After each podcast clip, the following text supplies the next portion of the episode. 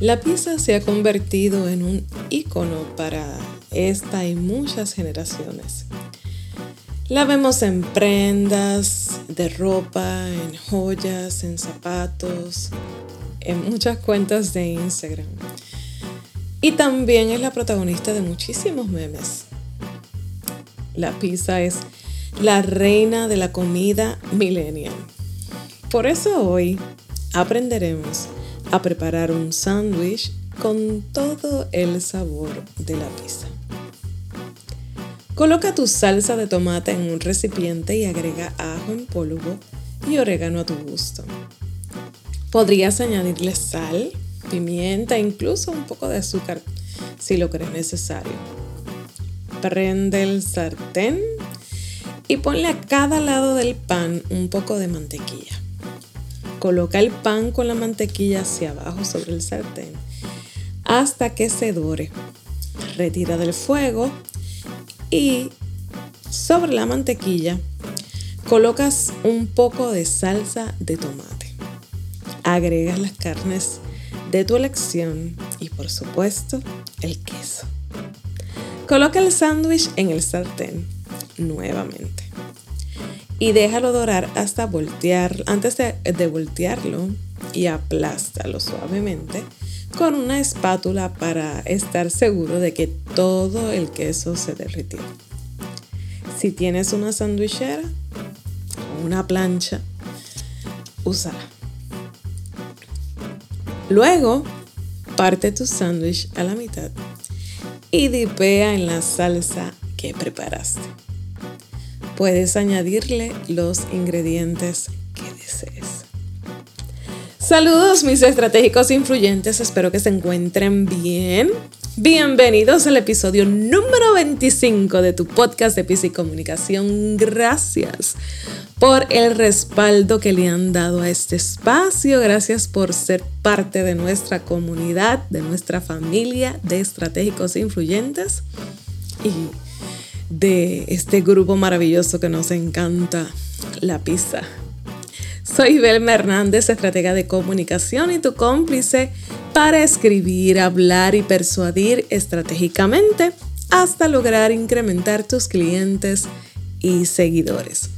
Como les he dicho en muchas ocasiones, antes de trabajar con la forma en la que vamos a difundir nuestro mensaje, Debemos dedicar mucho tiempo a trabajar en la sustancia, en la esencia, en quiénes somos y cómo nos relacionamos con otros.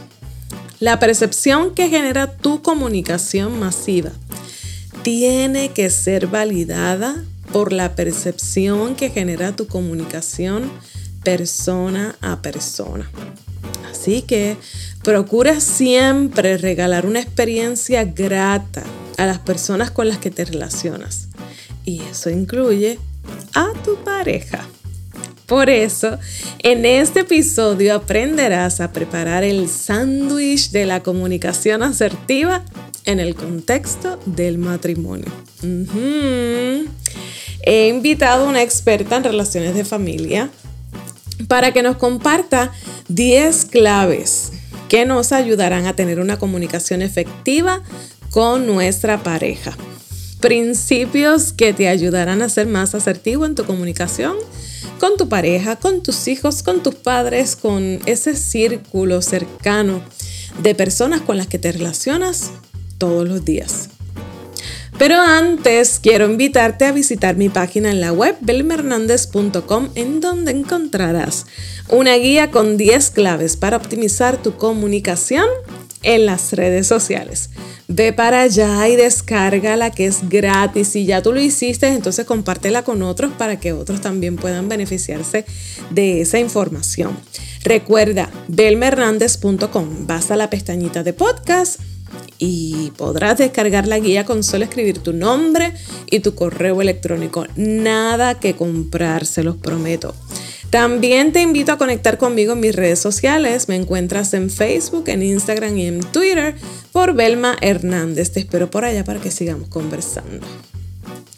Y ahora quiero presentarles a una invitada muy especial. Ella es autora de varios libros, es terapista de familia por muchísimos años, conferencista internacional ha viajado el mundo ofreciendo conferencias y pues una gran amiga que hemos visto de cerca su trabajo y cómo ha ayudado a tantas familias a superar tantos desafíos que, encontramos como parte de, de nuestra vida. Así que estoy muy feliz de tener conmigo hoy a Liz Millán, la doctora Liz Millán, terapista de familia.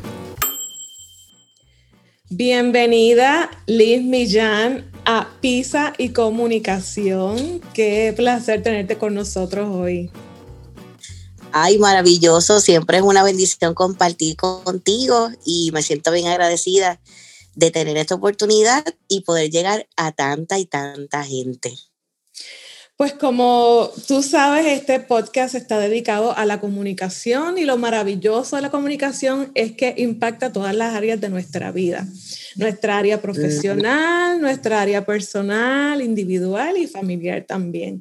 Así que yo quiero entonces hacer como que una especie de paréntesis en, en, los temas teóricos y técnicos de la comunicación para hablar un poco sobre la comunicación en la pareja. Y pues sabemos que tú eres una experta en terapia de familia y que llevas muchísimos años atendiendo parejas y ayudándolos en, en todos estos desafíos que, que enfrentan la familia. Y queremos que nos hables sobre la comunicación efectiva en la pareja. Yo me atrevo a decir que es una, uno de los procesos de comunicación más complejos, más difíciles y más desafiantes. Y que la razón principal por la que la comunicación puede ser complicada en la pareja es precisamente por las diferencias del hombre y de la mujer. Los hombres y las mujeres somos totalmente diferentes, eso se ha estudiado muchísimo antropológicamente. El cerebro del hombre es muy distinto al cerebro de la mujer procesamos información de manera distinta, cognitivamente somos distintos, la forma en que analizamos, la forma en que sentimos, la manera en que interpretamos es radicalmente opuesta. Por eso es que este autor de nombre John Gray eh, se hizo famoso. Su libro fue un bestseller. Los hombres son de Marte y las mujeres de Venus. ¿Alguna vez lo tuviste que haber visto por allí por el supermercado? es uno de los libros que más se ha traducido a diferentes idiomas y tuvo un gran alcance precisamente porque las parejas estaban buscando respuestas de por qué la relación interpersonal puede ser retante. Y este escritor lo que manifiesta es que la base de esas diferencias está en la formación de los hombres y de las mujeres. Porque además de que fisiológicamente, además de que fisiológicamente somos eh, distintos, también somos distintos en los patrones de crianza. Venimos de hogares que pueden ser diametralmente opuestos en el establecimiento de valores, en lo que nos han enseñado en cuanto a lo que es importante, lo que son las prioridades dentro de cada sistema familiar. Así que ponle nombre a tu milagro. Tu milagro se llama matrimonio. Porque somos distintos cerebralmente, en lo fisiológico, somos diferentes en los patrones de crianza, somos distintos en las experiencias. Cada uno tiene una historia distinta, no solamente en cuanto al hogar de origen, sino dentro de otras relaciones interpersonales que, se tienen antes de llegar eh, al matrimonio. Pero siempre se pueden aprender técnicas. Me gustó mucho el concepto que tú utilizaste. Siempre se pueden aprender técnicas para tener una comunicación efectiva.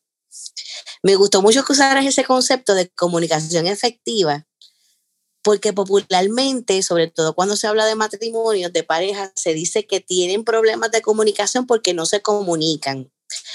Tú muy bien sabes que eso no es real, porque la comunicación nunca deja de ser. De hecho, más del 80% de nuestra comunicación es no verbal. Alrededor de un 20% es de lo que sale por nuestra boca, pero nosotros siempre nos estamos comunicando. Así que no es que no nos comunicamos, sino que es que la comunicación no está siendo efectiva. En esta diferencia de hombres y mujeres también hay unos aspectos culturales bien importantes. Eh, sé que hay gente que te escucha de diferentes países y esto es algo que se ha visto transculturalmente. Y es que la sociedad puede traerle el mensaje al hombre de que no debe hablar lo que siente. Tras que el hombre es racional a nivel anatómico, utiliza más el hemisferio izquierdo, que tiene que ver con la lógica, con la razón, con la matemática, mientras que la mujer utiliza más el hemisferio derecho, que tiene que ver con las emociones, con los sentimientos. Ese es el lado derecho. La mujer utiliza los dos hemisferios a la misma vez, pero utiliza predominantemente el lado derecho. El hombre utiliza un hemisferio a la vez, nunca se interconectan, usa un hemisferio a la vez y utiliza más el izquierdo. Pero que entonces la sociedad transculturalmente también promueve que la mujer hable y diga todo lo que siente, mientras se, se promueve que el hombre calle, que el hombre no exprese sentimientos. En eso también pues hay un desafío y hay unos retos. Para que tengas una idea, una mujer promedio habla 29 mil palabras diarias más que un hombre. Siempre hay sus excepciones, porque alguna vez en terapia pues me he encontrado eh, a hombres que hablan mucho, eh, que pueden conectarse con sus sentimientos y con sus emociones y las pueden verbalizar, pero esa no es la norma. La norma es que la mujer domine las conversaciones porque es parte de su naturaleza. Y entonces, en esta efectividad de la comunicación, debemos estar claros en esas diferencias. Este podcast es importante porque estoy segura que gente va a decir, oh, entonces eso es normal. No solamente es mi esposo, no es solamente mi novio, no es solamente mi esposa, no es solamente mi novia, sino es que los hombres y las mujeres tienen esas tendencias porque hay mujeres que sufren y van a terapia, sufriendo porque los esposos no hablan mucho. y, hay hombres que sufren porque sienten que las esposas los abruman. Entonces, al tener este conocimiento y saber a partir de hoy que eso es normal, pues trae un gran, un gran alivio. trae paz, trae paz. Así es. Así que empezamos con eso para la efectividad, ¿verdad? Lo que son esas diferencias entre hombres y mujeres. También se conoce de que hay tres estilos de comunicación, según lo que se ha estudiado. Y eso lo usan tanto hombres como mujeres. Está el estilo de comunicación agresivo. En el estilo de comunicación agresivo, pues digo cosas que atentan en contra de la dignidad de la otra persona, le puedo humillar, eh, desvalorizar, decirle cosas que le destruyan totalmente, eh, malas palabras. En la comunicación agresiva también está el tono de la voz, cuando gritamos, cuando decimos cosas ofensivas. Y mucha gente sabe, porque lo ha vivido, que la agresión verbal puede doler más hasta que la agresión física. Eso pertenece a lo que se le conoce como maltrato psicológico dentro de las dimensiones de la violencia doméstica. Aunque gente que está inmersa dentro de esa situación, se le puede hacer muy difícil identificar que lo que están viviendo es violencia doméstica. Pero llega hasta doler más, porque un puño Se te puede ir, eh, ¿verdad? El moretón se te puede ir con el tiempo. A los días tal vez nadie se da cuenta, pero lo que es el maltrato psicológico por una comunicación agresiva, esa cicatriz puede quedar para siempre. Decíamos hace un minuto, más difícil de identificar porque no se ve. En el maltrato físico yo estoy viendo la herida. Visualmente está ahí, pero el, el maltrato emocional por una comunicación agresiva le puede tomar a una persona promedio 10 años darse cuenta que está siendo víctima de una comunicación agresiva. Y esto aplica tanto a hombres como a mujeres. Tanto a hombres como a mujeres les aplica. Esto viene del hogar de origen también, fue aprendido. Las personas que son agresivas en la comunicación es porque en la casa donde se criaron, dentro de su niñez, de su adolescencia, hubo una figura, mamá o papá casi siempre, que utilizaba ese estilo de comunicación. Y entonces, aunque tal vez en algún momento de su vida, casi siempre en la adolescencia tal día, ya casi en la adultez, pudo haber exclamado, yo nunca voy a ser como mi mamá o mi papá, yo nunca le voy a hablar a mi pareja como mi mamá o mi papá, pero de forma inconsciente repiten los patrones. La buena noticia es que nunca es tarde para cambiarlo. El otro tipo de comunicación es la comunicación pasiva. La comunicación pasiva también representa el reto de modificación, o sea, es un tipo de comunicación que también se debe cambiar. Porque cuando nos referimos al tipo de comunicación pasivo, son las personas que no hablan. Son las personas que no dicen lo que sienten. Reprimen, ataponan y no ventilan y no canalizan lo que están sintiendo. Porque eso es un problema, porque casi siempre la persona que aguanta, aguanta, aguanta, va a llegar el momento en que va a estallar. ¿Y cómo puede estallar? Bueno, pues puede estallar siendo agresiva o agresiva en algún momento. Puede estallar con somatizaciones físicas. Cuando hablamos de somatizaciones es cuando el cuerpo comienza a manifestar síntomas que tienen que ver con asuntos emocionales. Las personas que reprimen emociones y sentimientos pueden desarrollar cáncer, pueden desarrollar fibromialgia,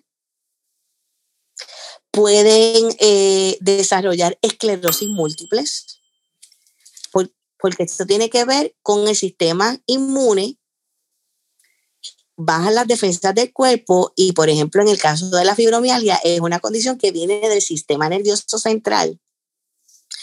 Por eso algunos fisiatras y algunos reumatólogos ya están definiendo la fibromialgia como la manifestación de dolor físico, pero lo que está detrás es el dolor emocional. Cuando hemos explorado estos asuntos en la oficina, nos hemos dado cuenta que son personas que tragaron el sufrimiento, que tragaron el dolor. ¿eh? Así que está la comunicación agresiva, está la comunicación pasiva, no digo lo que siento. y la tercera, que es la que se promueve y que todos tenemos una fortaleza interna para lograrla, es la comunicación asertiva. En la comunicación asertiva, yo digo cómo me siento, ya no estoy siendo pasivo porque ya estoy diciendo cómo me siento. Voy a hablar lo que siento, pero destacando aspectos positivos para manifestar lo que necesito, lo que espero de ti y lo que yo creo. Esa es la comunicación asertiva.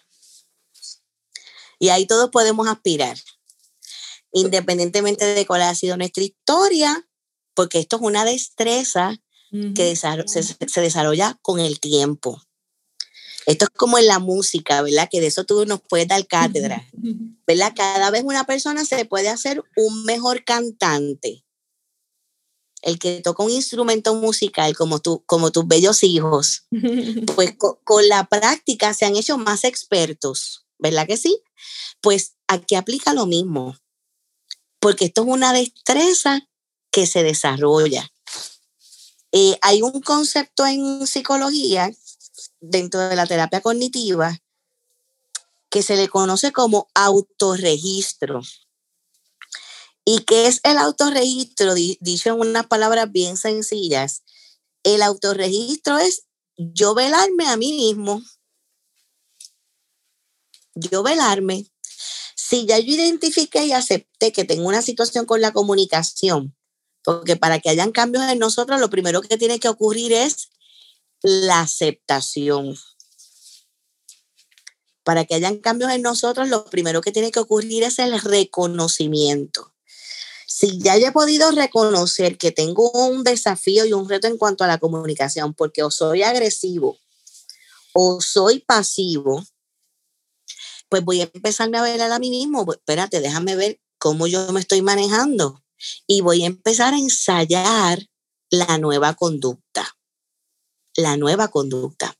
A veces la pareja me dice, Liz, pero ¿cómo? ¿Cómo, cómo es que puedo hacer eso? De la asertividad. Y, a veces están en la terapia tomando notas. Como yo aquí ahora. Bien chévere, aprendiendo. Hay un método que se usa más en la psicología industrial. Yo creo que esto te va a llamar la atención. Se usa más en la psicología industrial, ¿verdad? Que es la interacción entre, entre la, la parte gerencial con los empleados, pero que muy bien aplica a las parejas y se le llama el método sándwich. Sí, y todas las personas que están conectadas con nosotros se la van a aprender bien rápido y bien fácil, porque es bien sencilla. Aquí, aquí siempre terminamos hablando de comida, por eso llama pizza y comunicación. Pues, Lamentablemente, este ejemplo no es de pizza, pero puede ser un sándwich de pizza. Exacto. Ok, en el sándwich, en el emparedado, está pues el pan, en el medio puede estar la carnecita y después el pan otra vez, ¿verdad? Pues esa primera tapita del pan, esa primera tapita del pan, voy a decir primero todas las fortalezas que tiene la otra parte. Cuando yo voy a hablar un tema de tensión, yo no debo empezar con los puntos neurálgicos de entrada. Porque cuando yo voy de entrada con los aspectos fuertes, con los aspectos neurálgicos, con los que dan coraje, con los que traen frustración, si yo voy de entrada con esos asuntos como emisor del mensaje, ¿qué va a pasar con el receptor? Bloquea. Se va a cerrar. O se pone a la defensiva. ¿Verdad? Una de las dos, uno de los dos extremos. o se calla totalmente. Me gusta que, que hayas usado bloquear porque es hasta que a nivel, a nivel emocional cierro y ni siquiera estoy escuchando. Estoy oyendo porque veo un ser humano que está frente a mí moviendo la boca. es lo que es oír, pero no estoy escuchando. O sea, dejé de procesar la información. Pero en ese método sándwich, que traigo primero todos los aspectos positivos primero, todas las cosas buenas primero, todas, todas las fortalezas. Cuando uno va hacia una persona, la persona se relaja. La persona va a tener la apertura a la comunicación. Por ejemplo, vamos a una situación que puede ser bastante clásica en un matrimonio que puede tener que ver con las tareas de la casa. Vamos a suponer que ese matrimonio tiene un acuerdo que una de las partes cocina y la otra es quien va a fregar. Es quien va a limpiar los trastes, los platos. Y la persona que cocina empieza a notar que a quien le tocaba fregar no lo está haciendo. Hmm. La forma agresiva sería, ves, eh, yo no me debía haber casado contigo, tú no eres una persona limpia, hasta tu misma mamá me dijo que no me casara contigo porque tú no haces tareas de la casa, bla, bla, bla, bla, bla, bla, bla. Y por ahí se siguen aumentando, aumentando las tensiones hasta que se faltan el respeto. ¿no? O la que es pasiva, la persona que es pasiva, ¿qué es lo que empieza a hacer? Cocina y también empieza a fregar. Y todos los días cocina y sigue fregando hasta que va a llegar un día que los platos van a volar. ¿Verdad? Porque se va a cansar de fregar. Pero en la asertiva, ¿cómo sería la asertiva? La persona cocina, ve que la otra parte no friega y le dice, podemos hablar. Esta parte es importante. Cuando vamos a solicitar hablar, hay que ser sabios de cuál es el momento que tú escoges para hablar. Hay que ser sabios. Porque si tú eres esposa y quieres hablar con tu esposo, ¿ah? y tu esposo está viendo un, un, partido de béisbol que le llama mucho la atención, yo no le puedo hablar de eso a mi esposo cuando está viendo un debate político, porque no me voy a ir para nada.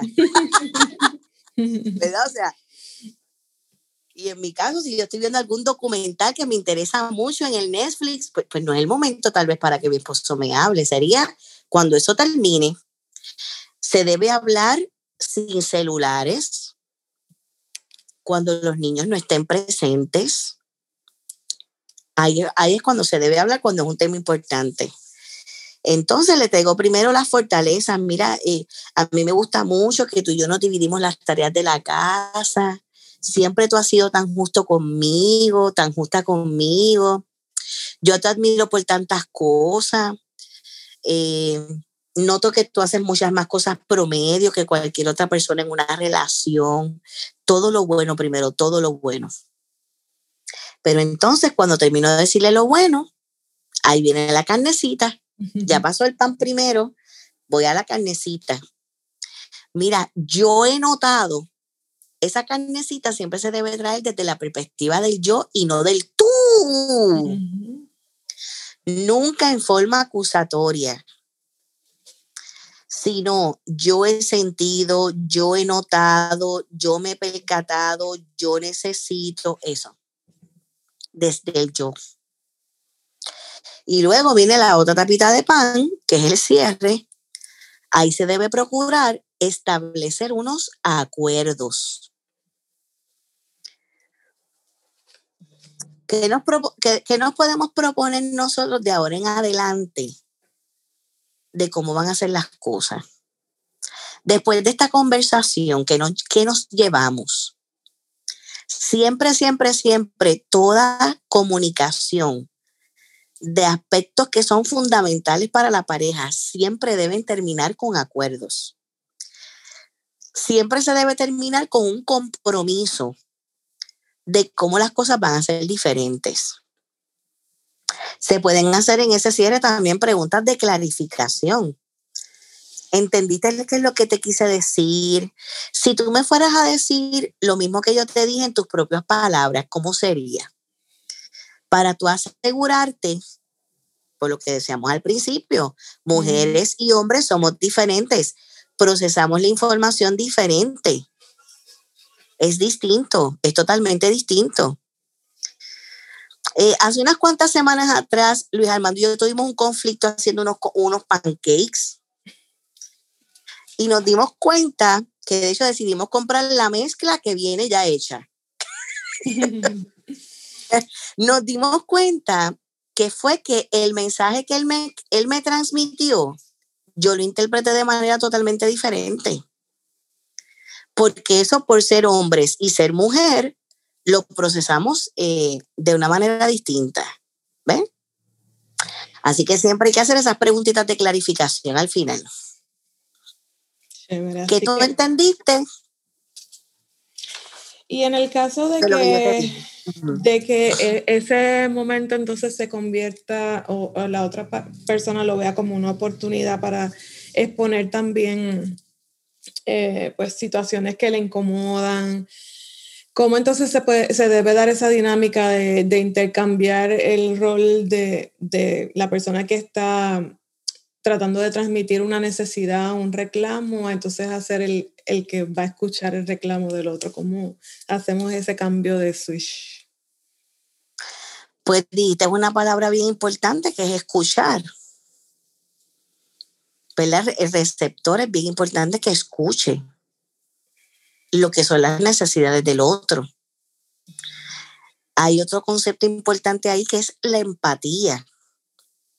Yo tener la capacidad de ponerme en el lugar del otro. Si a mí me estuviera pasando lo que a él o a ella le está pasando, ¿cómo yo me sentiría? Si la situación fuera a la inversa, verdaderamente cuáles serían las emociones que yo tendría que estar manejando. Eso es lo que la empatía. Pero ahí yo he escuchado bastante, precisamente por lo que tú estableces de las diferencias entre el hombre y la mujer, que hay hombres que se le hace bien difícil entender porque a una mujer le angustia tanto un cambio de planes, una situación particular que pues para ellos como que pues normal y entonces se le complica poder este, establecer esa empatía. ¿Qué, qué tú le recomendarías?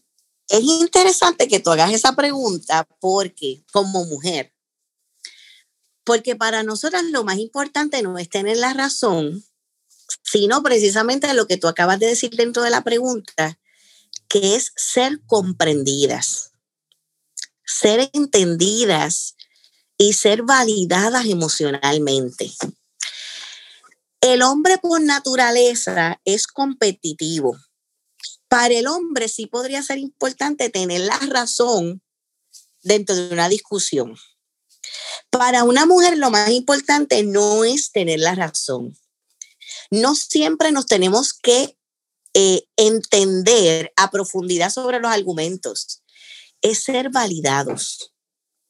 Nada más con que la otra parte diga, mira, aunque todavía estoy tratando de comprender que eso es importante para ti, lo que quiero que sepas es que yo no quiero que te sientas mal y que, y que voy a considerar el valor que tiene lo que me estás diciendo, porque es importante para ti. Aunque para mí no sea tan importante. A las mujeres también les puede pasar a las mujeres también, porque por ejemplo, mira, en cuanto a lo que es importante para un hombre y lo que es importante para una mujer, que eso viene más por, por aspectos socioculturales. Para una mujer, todo lo que es el romanticismo, todo lo que es el idilio de pareja, todo lo que es la validación de los aspectos físicos. Para nosotros es bien importante que nos digan que estamos bonitas, que, que les gustamos. Eso es bien importante para, para el hombre, eso no es tan importante, pero para la mujer eso es importante. Para la mujer es bien importante también los aspectos que tienen que ver con los hijos porque nosotros culturalmente, y así es en todas las culturas hispanas, vivimos en un matriarcado. Nuestras familias giran en torno a la madre y las madres solemos ser protectoras. Saben que sobre todo las puertorriqueñas eso ha sido estudiado. El doctor Fausto Lora, ese fue su tema de tesis doctoral, y él encontró que era casi de un 100%, o sea, un 90 y pico de por ciento, casi un 100% de lo que es el apego de la madre puertorriqueña con los hijos, sobre todo con el hijo varón. Entonces, tal vez tú le trajes un hombre, eso para él no es tan importante, pero para el hombre, sin embargo, es importante el éxito profesional porque ¿qué es lo que la cultura y la sociedad les ha dicho? Eso es lo que te va a hacer sobresalir. Es tu éxito profesional. Es cuán bien tú hagas lo que estás haciendo en, tus negocios. Eh, cuán buen proveedor tú puedas ser. Todavía eso queda dentro de nuestra cultura, ¿verdad? Eh, para el hombre es importante el ser respetados. Para nosotros ser reconocidas emocionalmente, para ellos es el respeto que me respetes es lo que es importante para ellos, ¿verdad?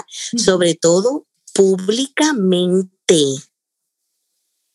Por eso un consejito por acá que no parece de, de, de, consejería ya de la oficina del doctorado, sino un consejito acá como de amigas acá, como si estuviéramos comiendo pizza en la pizzería. Sería que cuando tú le vas a traer algún comentario a tu esposo, tú nunca lo hagas delante de la gente. Porque si eso nos molesta a nosotras, eso para ellos es mortal. Porque para el hombre, en cuanto a lo que es importante, eso es bien importante. Porque tiene que ver con el respeto y el reconocimiento público. Así que no siempre voy a entender esas diferencias, no siempre las voy a entender, no siempre voy a estar en sintonía contigo sobre lo que es importante para ti, tal vez para mí no es tan importante, pero yo siempre traigo las palabras alentadoras de, aunque no te entiendo, te valido. Reconozco emocionalmente, veo que te está afectando. Te pido perdón. Te pido perdón porque eso tal vez no ha sido tan importante para mí. Y tal vez no es importante, pero te pido perdón porque para ti sí es importante. Pedir perdón es un fundamento cuando sentimos que hemos fallado. Dentro de una acción o dentro de, los mismos estilos de comunicación que hemos utilizado. La palabra perdón es una palabra compuesta, perdón, don es un regalo y per es un superlativo, perdón quiere decir regalo grande. Cuando yo perdono o cuando yo pido perdón, estoy dando un gran regalo. No solamente a la otra persona, sino también para mí. El perdón es una llave que nos libera del dolor emocional. Y cuando se pide perdón dentro de una conversación, eso como que de verdad derriba murallas. Definitivamente. Cuando se completa una conversación pidiendo perdón, eso también tiene un sabor a me comprometo a que las cosas no, no van a ser igual, que van a haber unos cambios y que las cosas van a ser diferentes. ¿Está bien? Así es. Así que tenemos ahí una herramienta poderosa para la comunicación efectiva y es el perdón. Yo quisiera ir concluyendo este diálogo con 10 eh, claves que compartías en estos días en tus redes sociales sobre la comunicación efectiva en la pareja. ¿Qué podemos hacer para tener una comunicación efectiva? que tú nos compartas esos, esas 10 claves y quizás puedas abundar un poco más sobre ellas, eh, para que nuestra audiencia pues pueda contar con esas herramientas. Yo creo que dentro de lo que hemos hablado, me parece que, que algo fundamental es que no debemos frustrarnos y que pues debemos ensayar todas las veces que sea posible el mejorar nuestra comunicación para, para ser más asertivos en ese proceso. Así que Cuéntanos, ¿cuáles son esas 10 claves?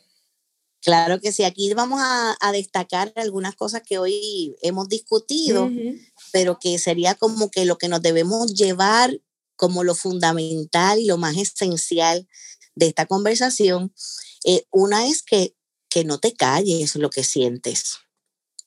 Tienes que decir lo que estás sintiendo. Sí hay momentos donde es prudente no hablar, pero eso no puede ser el estilo de comunicación. En el mismo libro de Eclesiastés, la Biblia dice que hay tiempo de callar, pero también hay tiempo de hablar. Hay tiempo de hablar y hay tiempo de callar.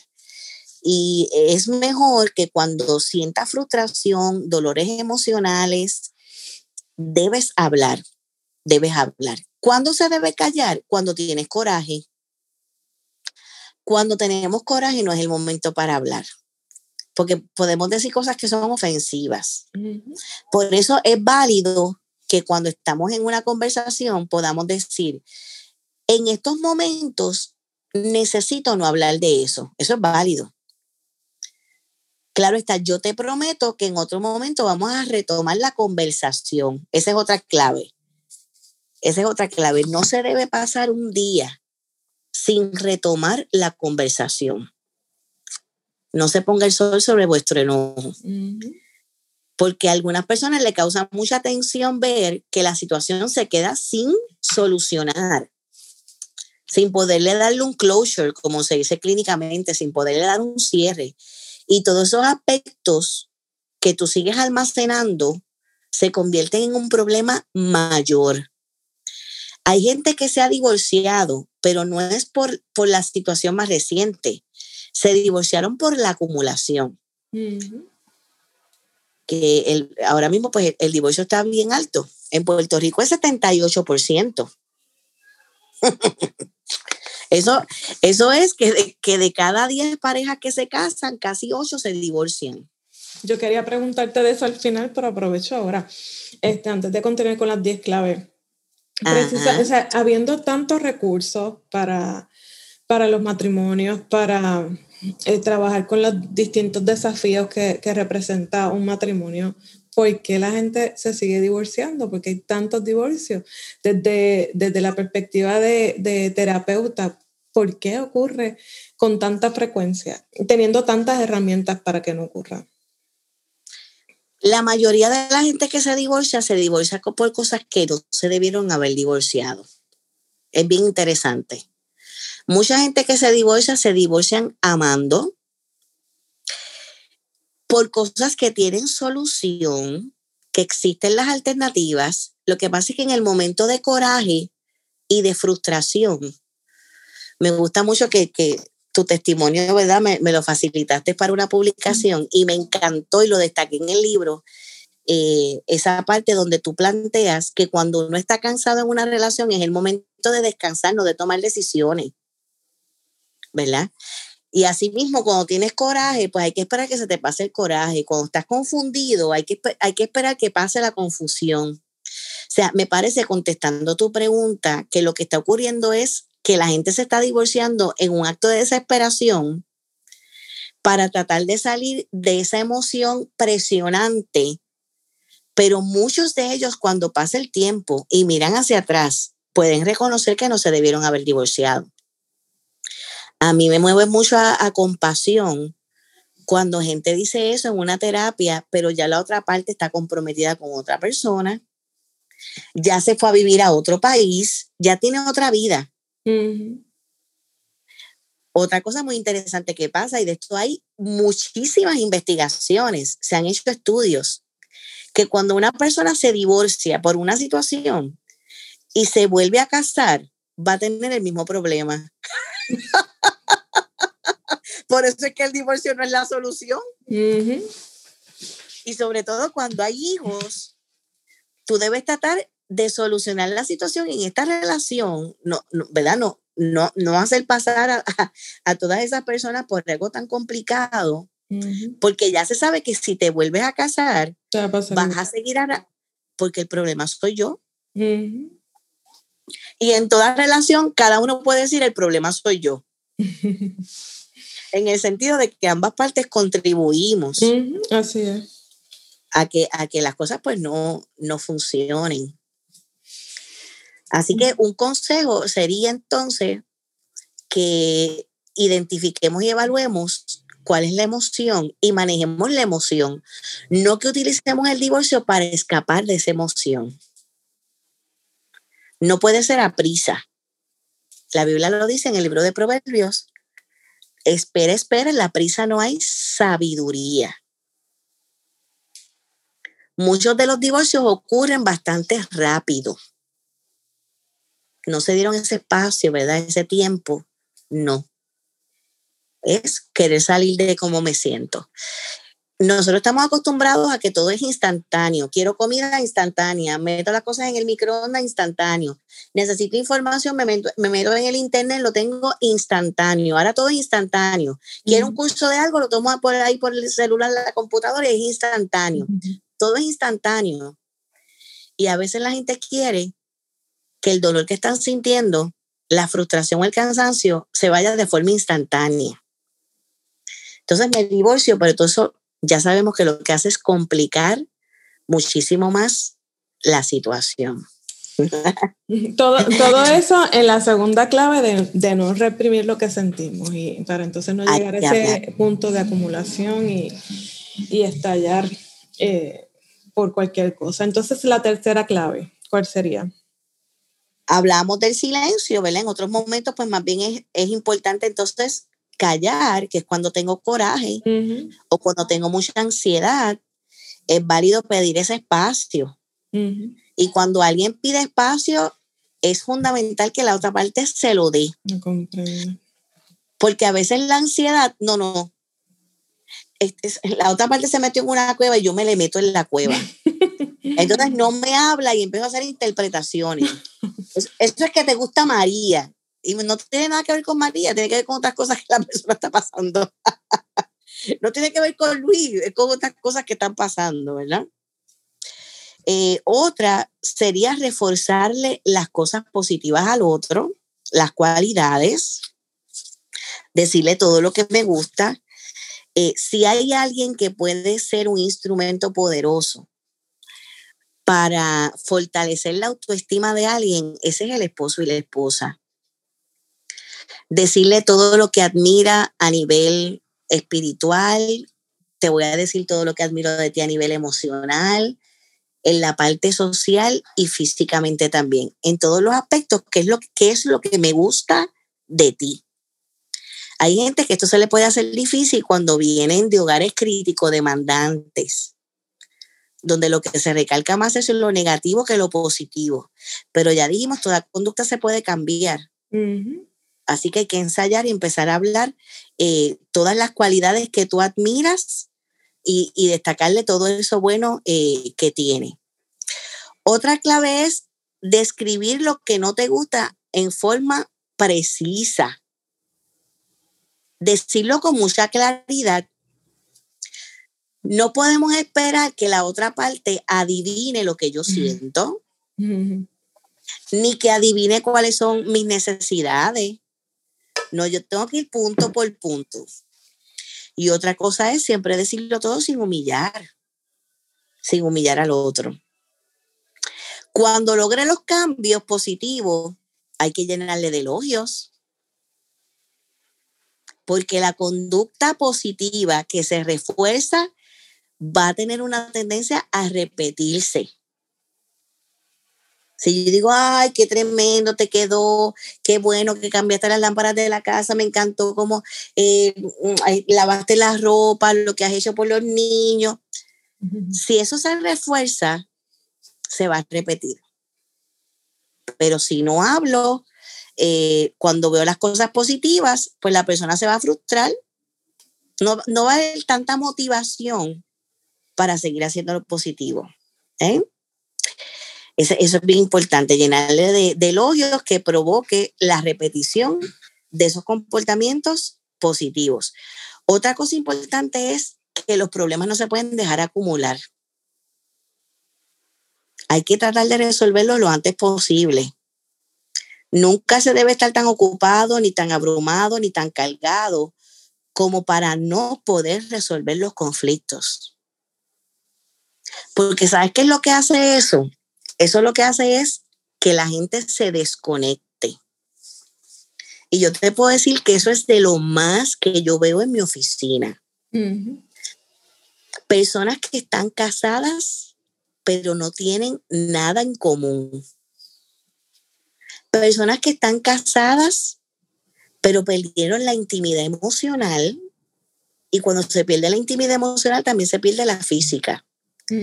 Esto en el lenguaje de la terapia de familia se le llama síndrome hotel. Síndrome hotel es que pues vivimos juntos, pero como si fuéramos desconocidos. El otro día yo contaba que a veces yo observo los matrimonios en los restaurantes y veo que llegó esa pareja al restaurante, pide los entremeses, pide el plato principal, se comieron el postre y nunca hablaron entre ellos. Ni se miraron. Nada. Porque en cuanto a recomendaciones, esto nos da el pie forzado para otra recomendación. Hay que sacar la tecnología. Hay que sacar la tecnología. Para la tecnología se debe tener un horario. ¿Verdad? Menos que pues, tengas ocho horas de tecnología por el trabajo, pero aparte de eso, eso tiene que ser controlado, tanto con los hijos como con la pareja. Hay gente que cuando los hijos se van, que es el nido vacío, ese es el segundo grupo que más se divorcia en Puerto Rico. El primer grupo que más se divorcia son las parejas que tienen cinco años o menos casados y que son crisis de ajuste, que eso se puede resolver, pero por la crisis de ajuste se divorciaron. El segundo grupo son matrimonios que llevan más de 20 años casados, que es cuando los hijos se van, y como ellos se perdieron porque no había conexión, se divorcian. Mira qué triste. También cuando la relación se centra en los hijos. Se pierde la comunicación de pareja porque toda la comunicación es con los hijos y sobre los hijos y exclusivamente de los hijos. Mira, yo que estoy hablando de esto todos los días, me ha pasado que Luis Armando y yo vamos a cenar y empezamos a hablar de Adrián, del nene. Espérate un momento, nosotros no vinimos aquí a hablar de Adrián. Es. Así es. Nos pasa todo. Aunque sean cosas lindas del nene, no, pero es que no, no es del nene. ¿Verdad? No, debemos seguir hablando de él porque es para conectarnos nosotros, es para hablar de nosotros. ¿eh? Así que esa, esa, otra recomendación es importante, no perder los sueños, no perder las metas en común, hablar de eso, eh, de esas proyecciones para el futuro y nunca te acuestes enojado a, dormir. Nunca te acuestes sin, sin resolverlo. Siempre traten de llegar a acuerdos y a negociaciones antes de llegar a la cama. Excelente. Gracias un millón por estas recomendaciones. ¿Dónde las personas pueden contactarse contigo? ¿Dónde pueden saber más de ti? Háblanos un poco de, de los libros que tienes disponibles. Sí, pues estamos contentos, ¿verdad? Con, con lo que el Señor, el Espíritu Santo hace a través de los libros. En este momento tenemos cuatro publicaciones. Nuestro primer libro, Vive Libre, Vive Feliz, es una guía terapéutica por 21 días de sanidad interior. El segundo libro, El perfil psicológico de Jesús, es un libro que está lleno de estrategias de cómo convertirnos en imitadores de Jesús en cuanto al manejo de las emociones.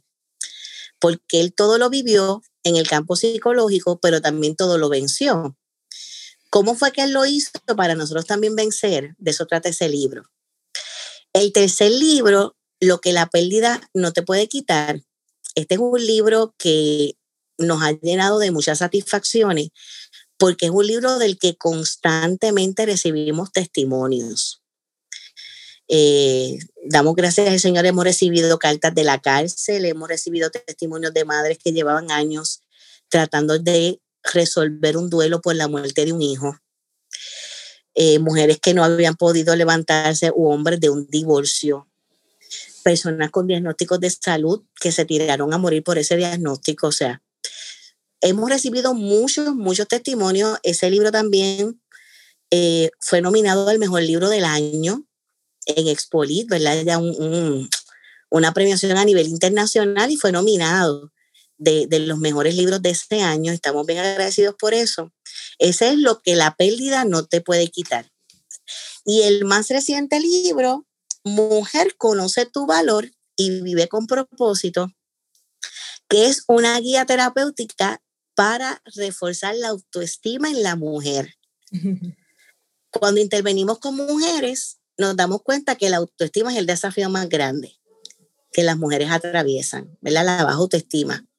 Pues este libro le da una sensación a las mujeres como si estuvieran en terapia trabajando la autoestima.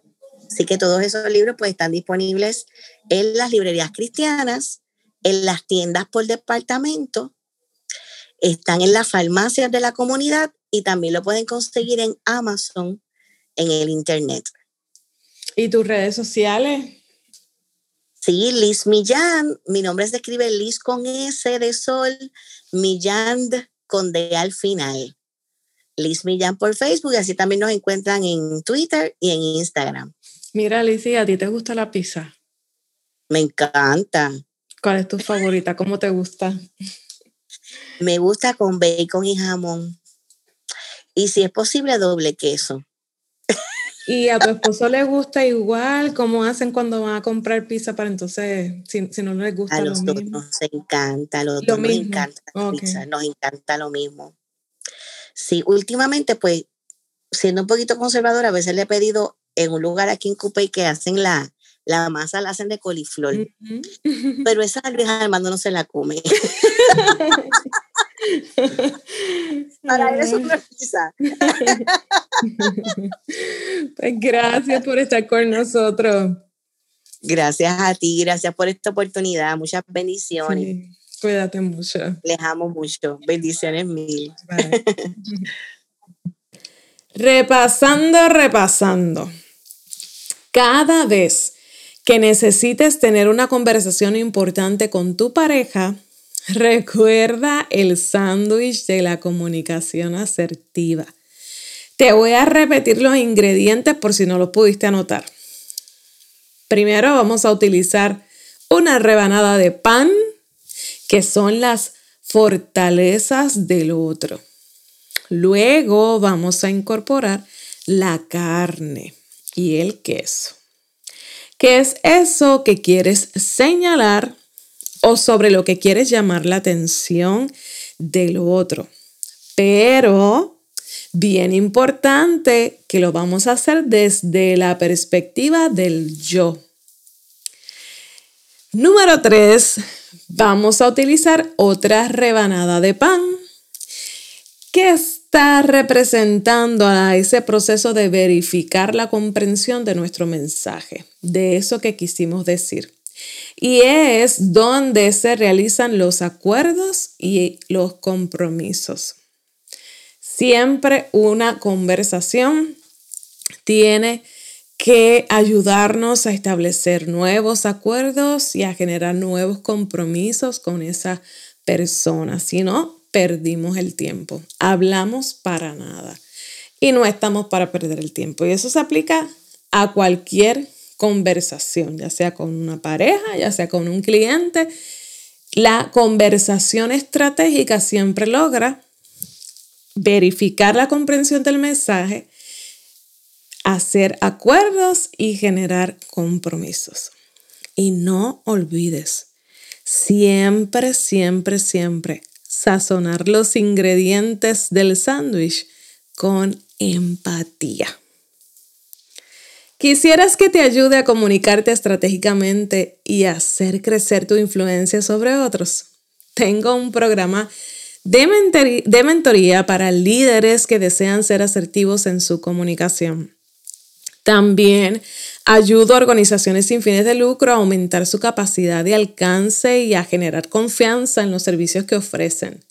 Asimismo, ayudamos a empresarios emergentes a introducirse en el maravilloso mundo de la comunicación estratégica como una herramienta para comenzar a ver resultados increíbles en sus ventas y en el reconocimiento de su marca. Así que te invito a buscar en Facebook mi grupo privado Estratégicos Influyentes o a escribirme por inbox para seguir conversando sobre cómo puedes transformar tu comunicación. Estoy tan feliz de que te hayas quedado conmigo hasta el final de este episodio. Valoro tu tiempo, tu atención. Me importa tu desarrollo y tu crecimiento. Por eso te espero en el próximo episodio. Y recuerda, si te gustó este podcast, suscríbete, suscríbete, suscríbete, para que cada vez que salga un episodio, la aplicación te avise que está disponible y no te pierdas ninguno. También, por favor, si te gustó, déjame tus reviews y tus comentarios. Bueno, si no te gustó, también puedes escribirme, decirme, mira, Mari, puedes hablar de esto, puedes mejorar esto. En confianza, somos amigos. Temas que te gustaría que discutiéramos te voy a leer, créeme. Estoy obstinada en ayudarte a ser visible para otros los tesoros que hay en ti, en tu historia, en tu empresa. Yo estoy bien, bien, bien segura, bien, bien, bien convencida de que tú cargas unos tesoros maravillosos, de que tienes una historia poderosa que contarle a otros, de que tienes una empresa que puede hacer la diferencia en la vida de muchos. Así que quiero ayudarte a hacer visible todo eso para otros. Y no olvides que si tienes algo que decir, dilo estratégicamente porque tú eres el mensaje. Hasta la próxima.